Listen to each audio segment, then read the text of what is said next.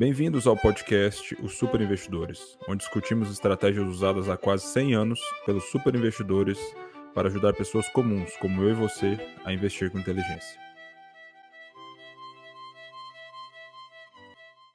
Meu nome é Gabriel Moro Assegurado e eu sou um praticante da filosofia dos super investidores de Graham and Doddsville, a escola de investimento mais bem-sucedida da história. No episódio de hoje, nós vamos falar sobre como o investimento em valor surgiu, como ele se desenvolveu nos últimos 100 anos e como ele se mostrou superior a outros estilos de investimento. Eu vou te mostrar os pilares do investimento em valor, do investimento inteligente, que são fundamentais para você cuidar do seu patrimônio e do patrimônio da sua família. Ao final desse episódio, eu prometo que você vai entender bem mais sobre como os super investidores investem e como aplicar esse conhecimento para se blindar das armadilhas e das falácias da indústria financeira. Nós vamos ter um pouco de história, nós vamos falar bastante sobre a vida das pessoas envolvidas nesse processo de evolução do investimento em valor e também vamos ter um pouquinho de linguagem técnica, porque não dá para fugir disso. Mas no final do episódio,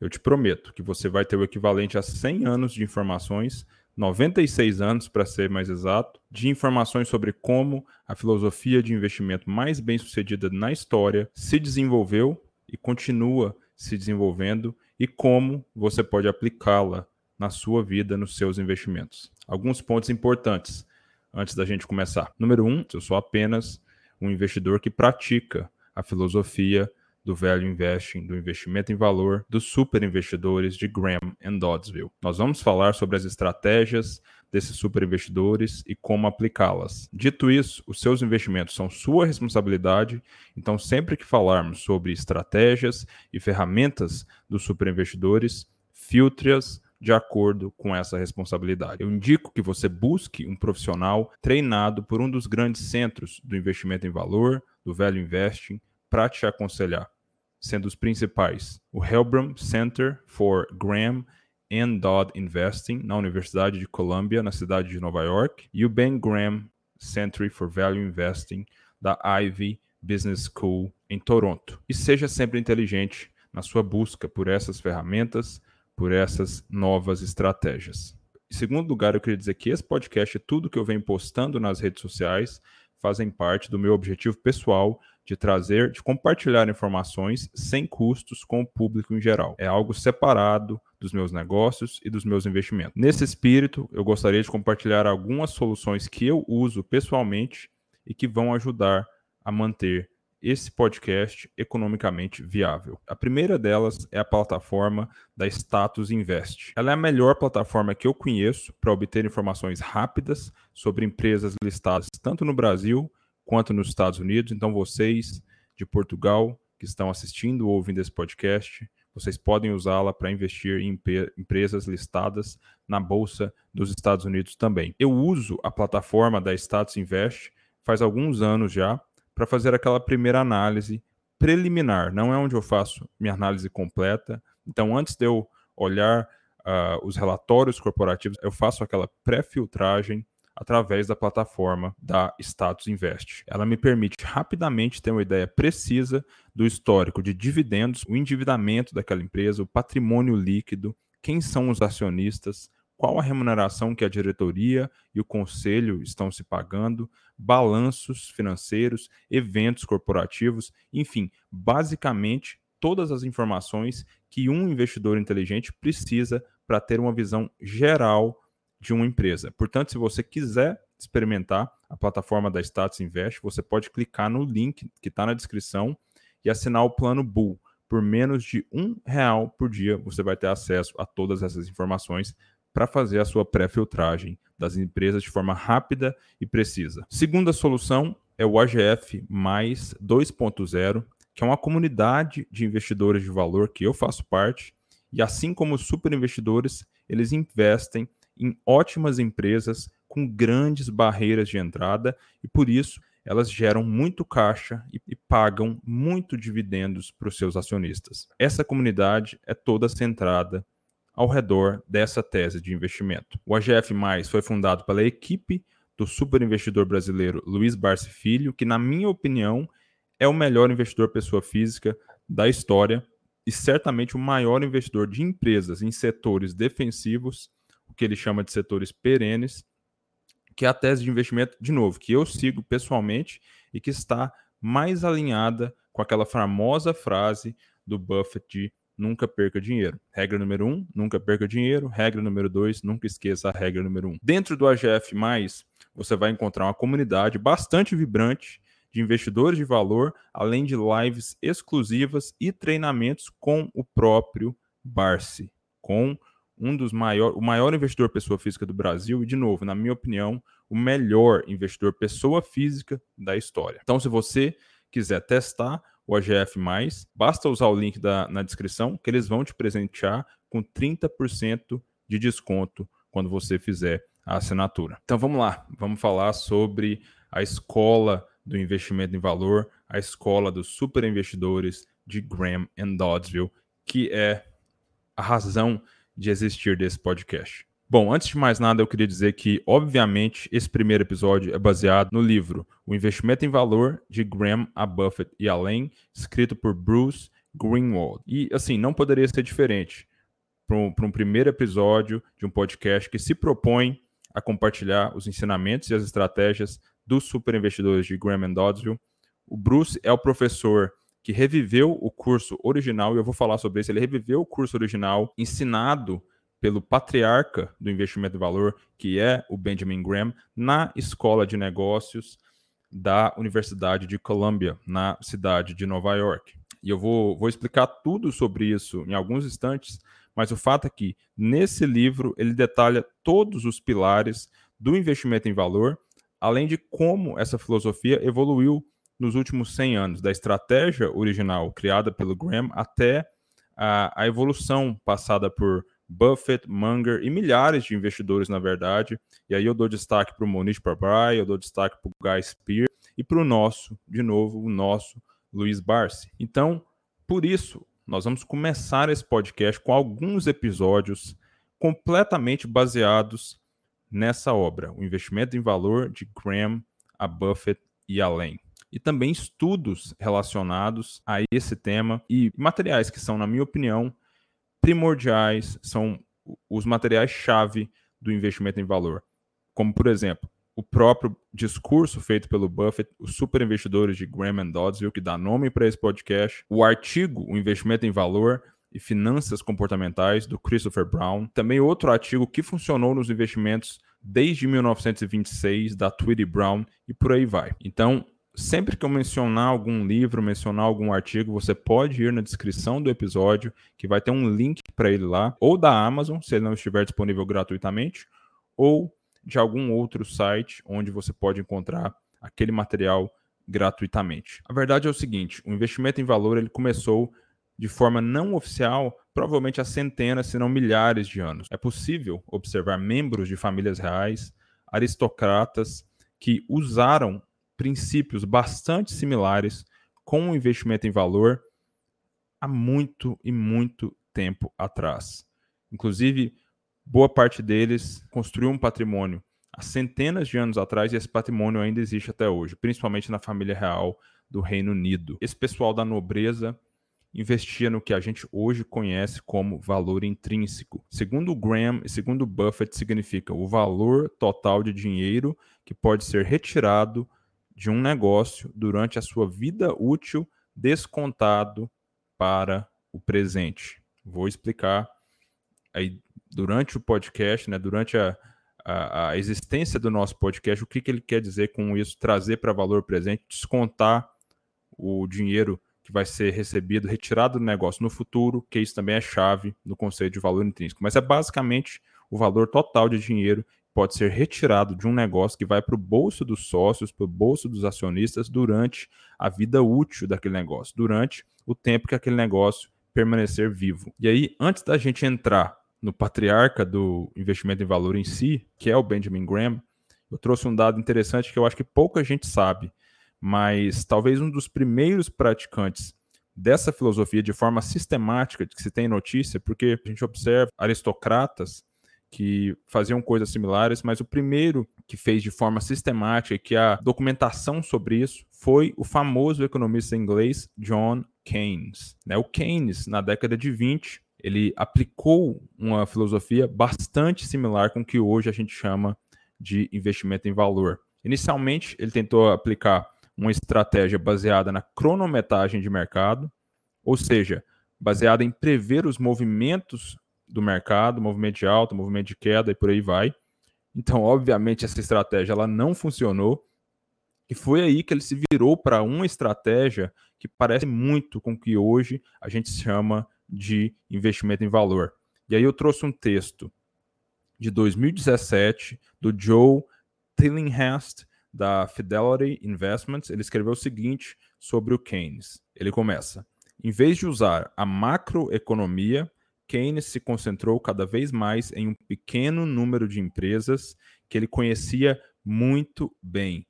Em vez de usar, em vez de buscar cronometrar o mercado, como ele estava fazendo anteriormente, ele começou a comprar ações subvalorizadas com dividendos generosos.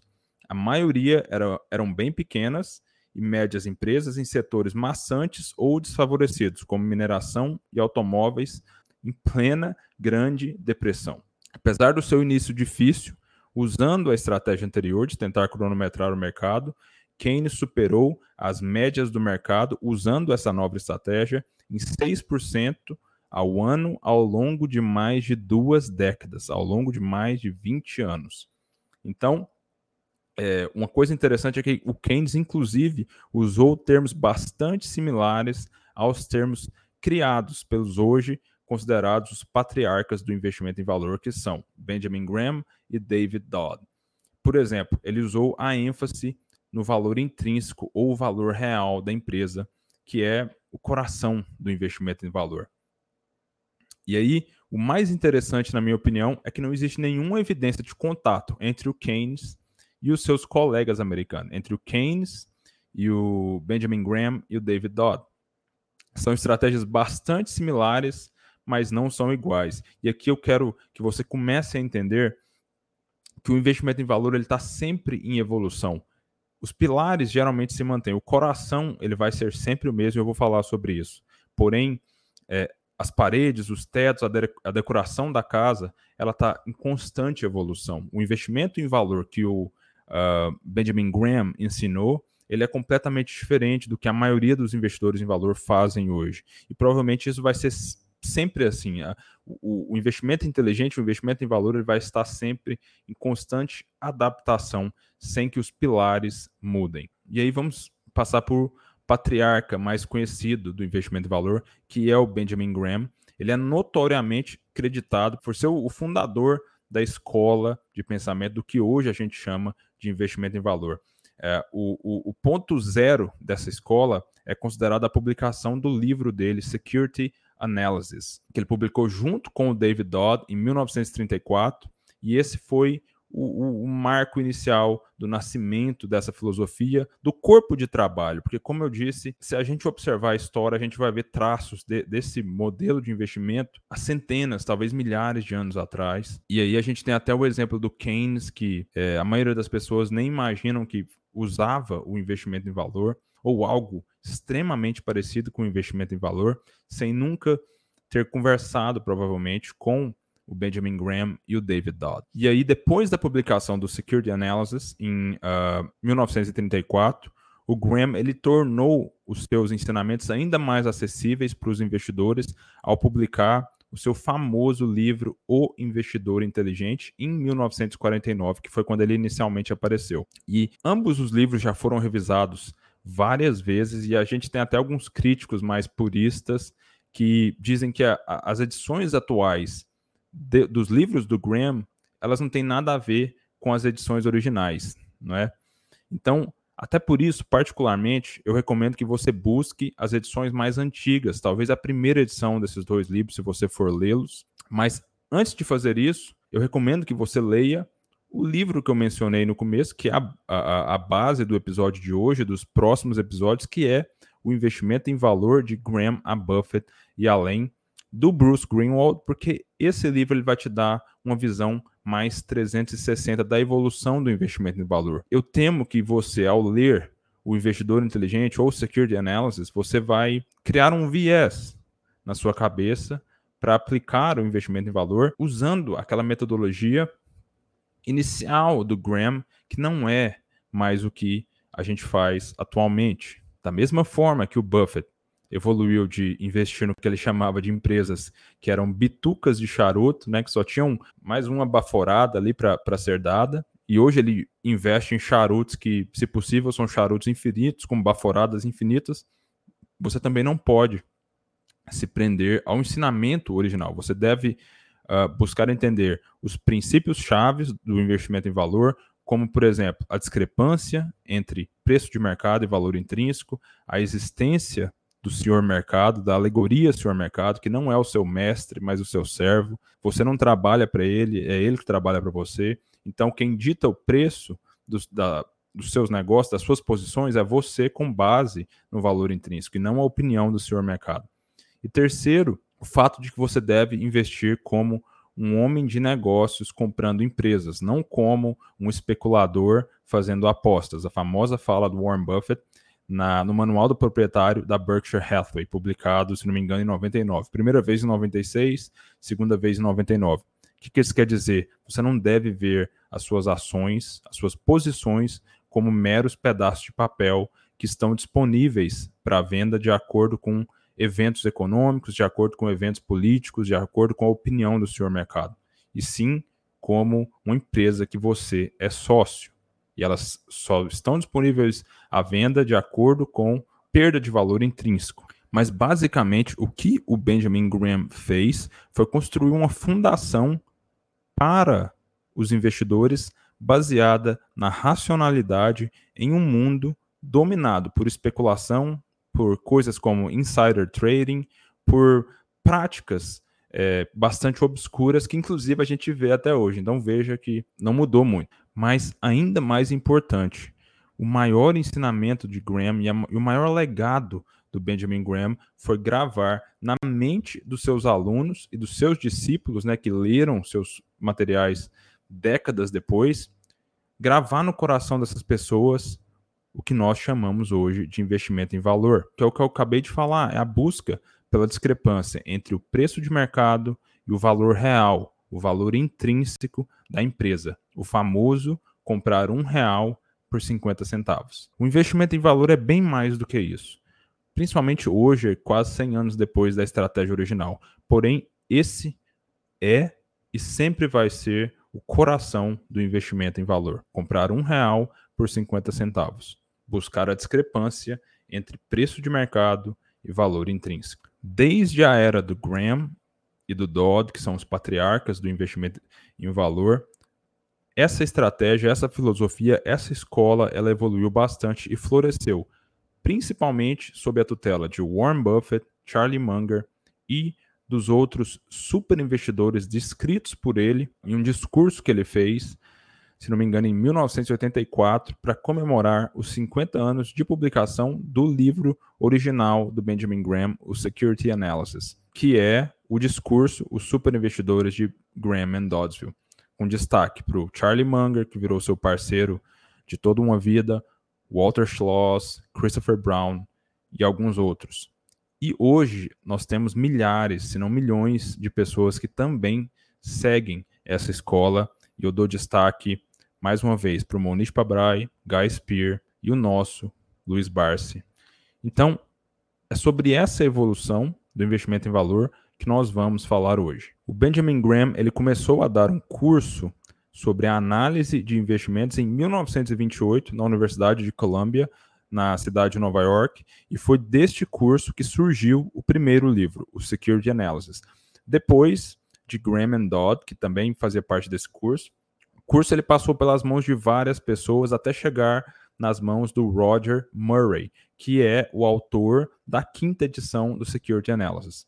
Porém, depois da aposentadoria do Murray em 78, o curso original do Graham e a tradição da filosofia do Graham, elas desapareceram. Dos currículos acadêmicos formais das universidades. Porém, fora das universidades, o velho investe, um investimento em valor, ele permaneceu bastante ativo e mais vivo do que nunca, de novo, principalmente pela tutela, sob a tutela do Warren Buffett, que foi aluno do Graham naquele curso original em 1950, depois de ler O Investidor Inteligente. E talvez o Buffett foi um dos melhores alunos do Graham, tendo recebido a nota máxima nesse curso. Inclusive, um, um, uma curiosidade é que ele leu o Security Analysis durante a sua lua de mel. E além do Buffett, nós temos os oito outros superinvestidores originais mencionados por ele no artigo, os superinvestidores de Graham and Doddsville, que eu vou deixar para vocês na descrição. Mas todos esses nove, os oito mais o Buffett, foram os responsáveis por manter vivos por muitas e muitas décadas o investimento em valor. E quando eu digo manter vivo, é manter vivo em relação a resultados. Como você pode ler no artigo, né, no discurso que virou artigo Superinvestidores de Graham and Doddsville, os resultados que esses superinvestidores tiveram por décadas e décadas usando o investimento em valor é muito superior a qualquer outra estratégia de investimento. Enquanto isso, nas décadas de 50 e 60, uma nova abordagem de análise de investimentos surgiu que basicamente ainda domina o cenário dos investimentos até hoje. E quando eu te explicar o que é, você provavelmente vai reconhecer. Essa abordagem foi desenvolvida por acadêmicos formados em economia e estatística em sua maioria. E como grupo, eles passaram a ser conhecidos, o seu corpo de trabalho passou a ser chamado de teoria moderna do investimento ou teoria moderna de portfólio, que basicamente defendia as seguintes coisas. Número um, o mercado é eficiente e não é possível superar seus retornos a não ser por acidente. Número dois, o risco ele não é mais medido através da perda permanente de capital, como diz o bom senso, mas ele passa a ser medido como a contribuição dos investimentos individuais para a volatilidade dos retornos de carteiras amplamente diversificadas. Parece complicado? E é mesmo complicado. É por isso que nunca funcionou. Mas isso é uma história para outra oportunidade. E terceiro, segundo eles, a melhor estratégia para os investidores é comprar um índice amplo de investimentos, né, de, de ativos, e ajustar para o nível de risco desejado, combinando os investimentos nessa carteira com valores maiores ou menores de um ativo livre de risco, como dinheiro.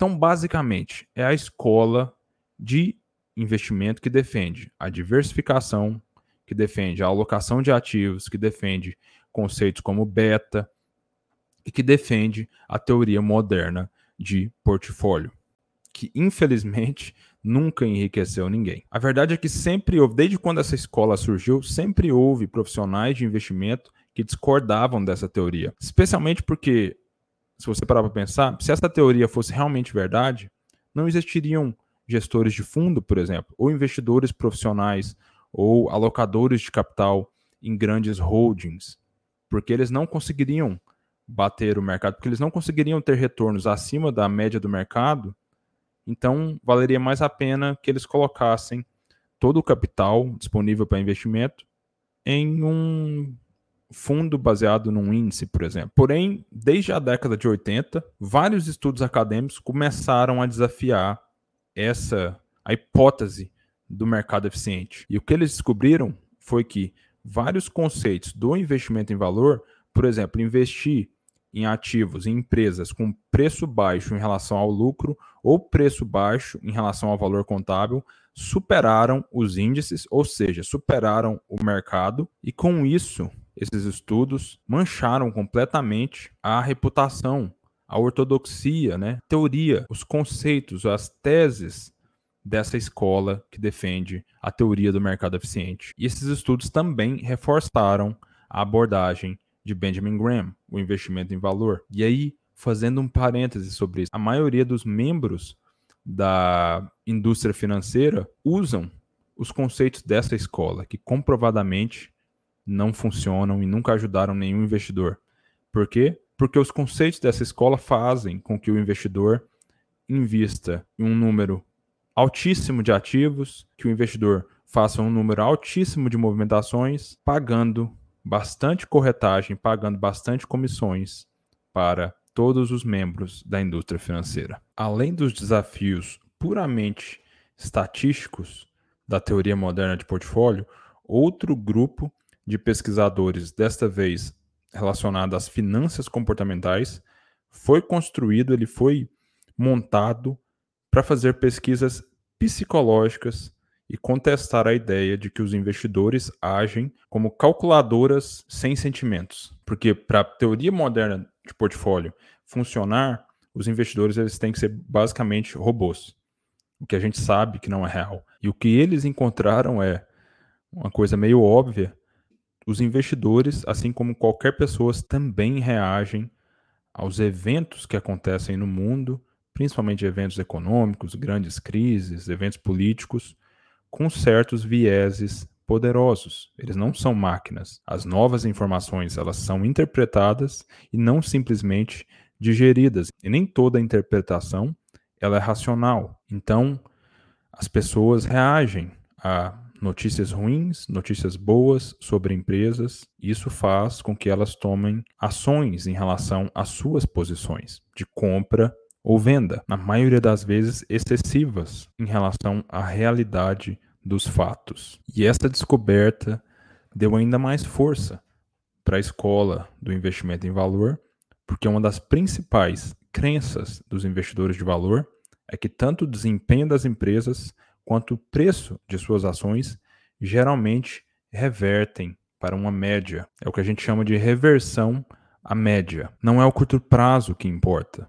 O que importa são os fundamentos de longo prazo. O curto prazo ele geralmente é afetado pela psicologia coletiva, eu diria pela loucura coletiva, mas no longo prazo, o desempenho e o preço das ações de determinada empresa, ele vai ser sempre ditado pelo valor intrínseco daquele negócio e quão protegido em relação aos competidores aquele negócio é, quão forte é a sua barreira competitiva, é a sua vantagem competitiva durável. Outra característica marcante do investimento em valor, da escola do investimento em valor, é o fato de que, na realidade, na maioria dos estilos de investimento, existe um consenso de que o valor intrínseco, o valor real de uma empresa, é a soma dos fluxos de caixa que aquela empresa vai produzir ao longo da sua existência, ao longo da sua vida, descontados para valor presente. Por que descontados para valor presente? Quando a gente desconta um fluxo de caixa, um dinheiro que a empresa vai pagar para nós no ano que vem, daqui cinco anos, por exemplo, com uma taxa de desconto, a gente está contabilizando o custo de oportunidade que a gente teria, que a gente está tendo, na verdade, ao escolher colocar esse capital nessa empresa, ao invés de colocar em um investimento considerado pelo mercado seguro, como por exemplo títulos do Tesouro Público, em países onde a taxa de juros ela é considerável, como o Brasil. Em países onde a taxa de juros historicamente é baixa, o pessoal geralmente usa um índice como o S&P 500, considerando que eles poderiam pegar aquele capital e investir em um fundo que replica o índice, que replica o mercado de forma geral. Então, ao descontar ou a taxa de juros anual, que é o que dita a rentabilidade de um título de tesouro de público, por exemplo, ou a média histórica de um índice, no caso de um país onde a taxa de juros é baixa, o que você está fazendo é o seguinte: você está tirando um pouco daquela empresa a atratividade que ela tem baseada no custo de oportunidade que você está tendo ao colocar o seu dinheiro naquela empresa e não em um investimento livre de risco, entre aspas, porque não existe investimento livre de risco. O fato é, há um consenso de que o valor de uma empresa é o dinheiro que ela vai gerar para o bolso do seu dono ou dos seus donos ao longo da sua existência, descontado para valor presente, descontando o que? O custo de oportunidade que a gente está tendo em colocar o capital nela e não em um investimento livre de risco, entre aspas. Porém, obviamente, mesmo que todo mundo concorde sobre isso, essa abordagem de cálculo do valor intrínseco depende de uma estimativa de fluxos de caixa futuros, de uma estimativa de quanto aquela empresa vai gerar de dinheiro para o bolso do acionista, para o bolso dos donos no futuro. E o que difere a escola do investimento em, valor de todas as outras é que, nesse cálculo, eles sempre preferiram o que o Buffett chama de ter um pássaro na mão e não dois voando. Ou seja, eles sempre preferiram o dinheiro que a empresa tem no banco do que projeções de lucro futuras. Então, ao invés de fazer o uso de futurologia, de técnicas mirabolantes que tentam fazer suposições sobre eventos e condições no futuro, os investidores de valor, eles estimam o valor intrínseco baseado nos ativos da empresa, os ativos tangentes menos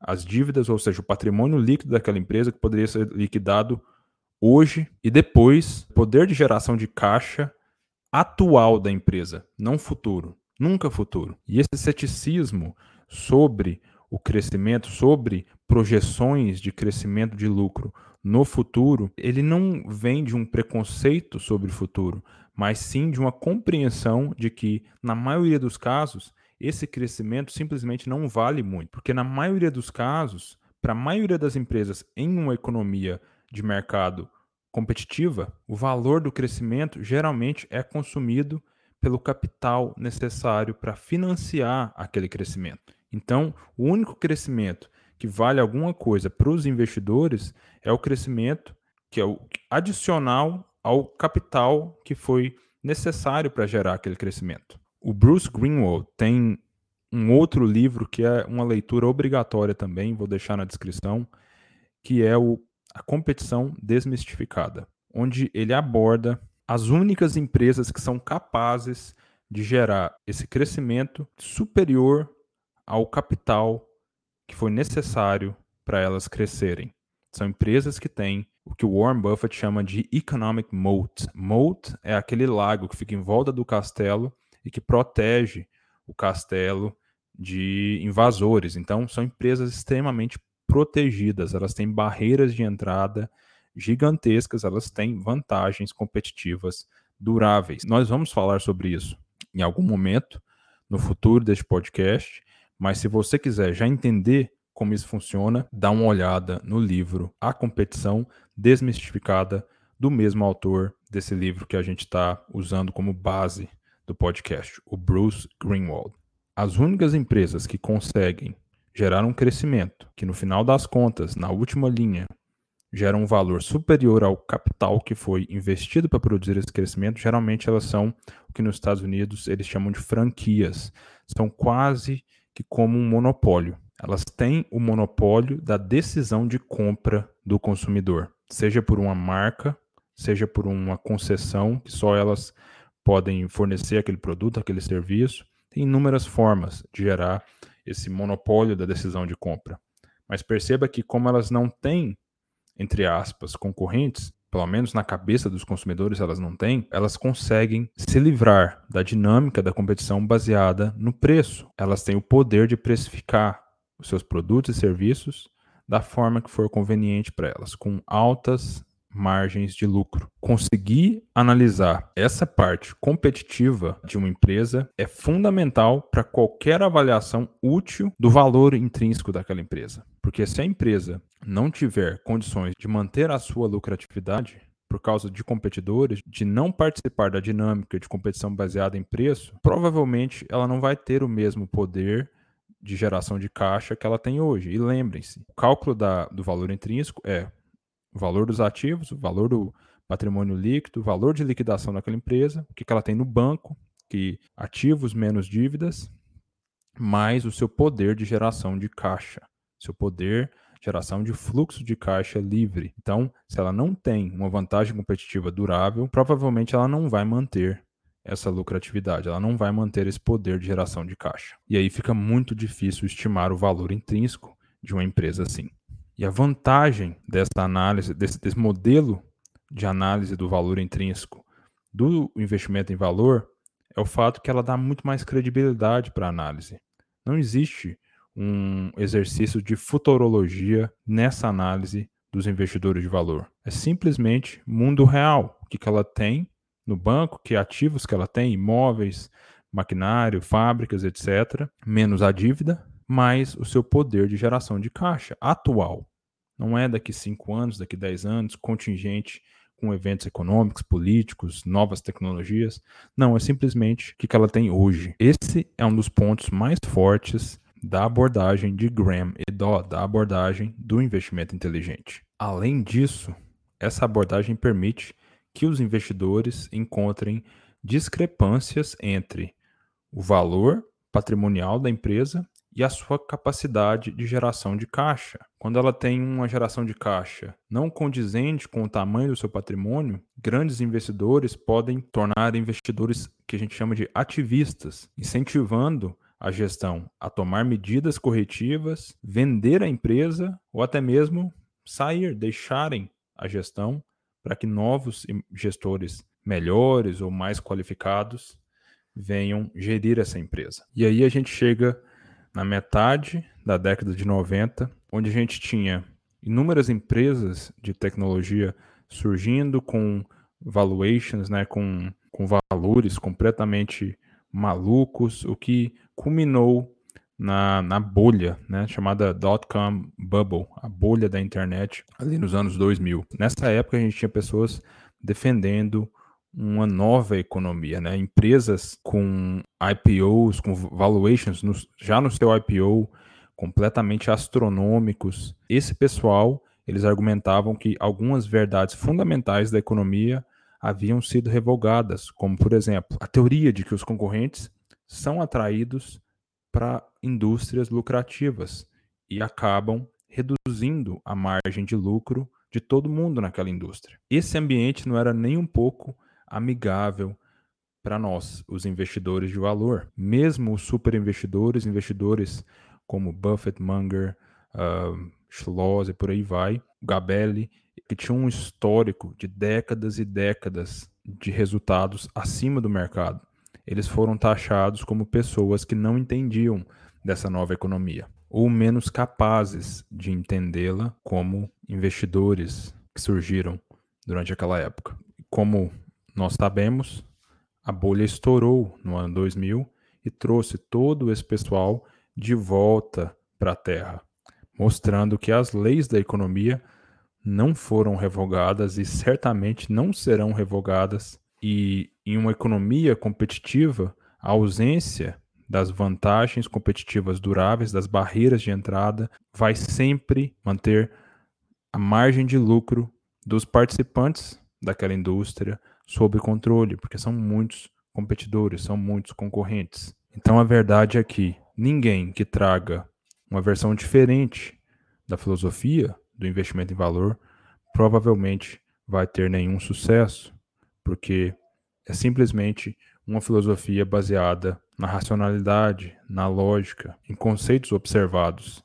Como eu disse, há centenas, se não milhares de anos, e desde os anos 80, testados por corpos de estudos estatísticos e psicológicos. Então é em torno desta filosofia que o nosso podcast vai girar. E no próximo episódio eu vou te mostrar todas as principais definições sobre temas relacionados a esse material do Bruce Greenwald.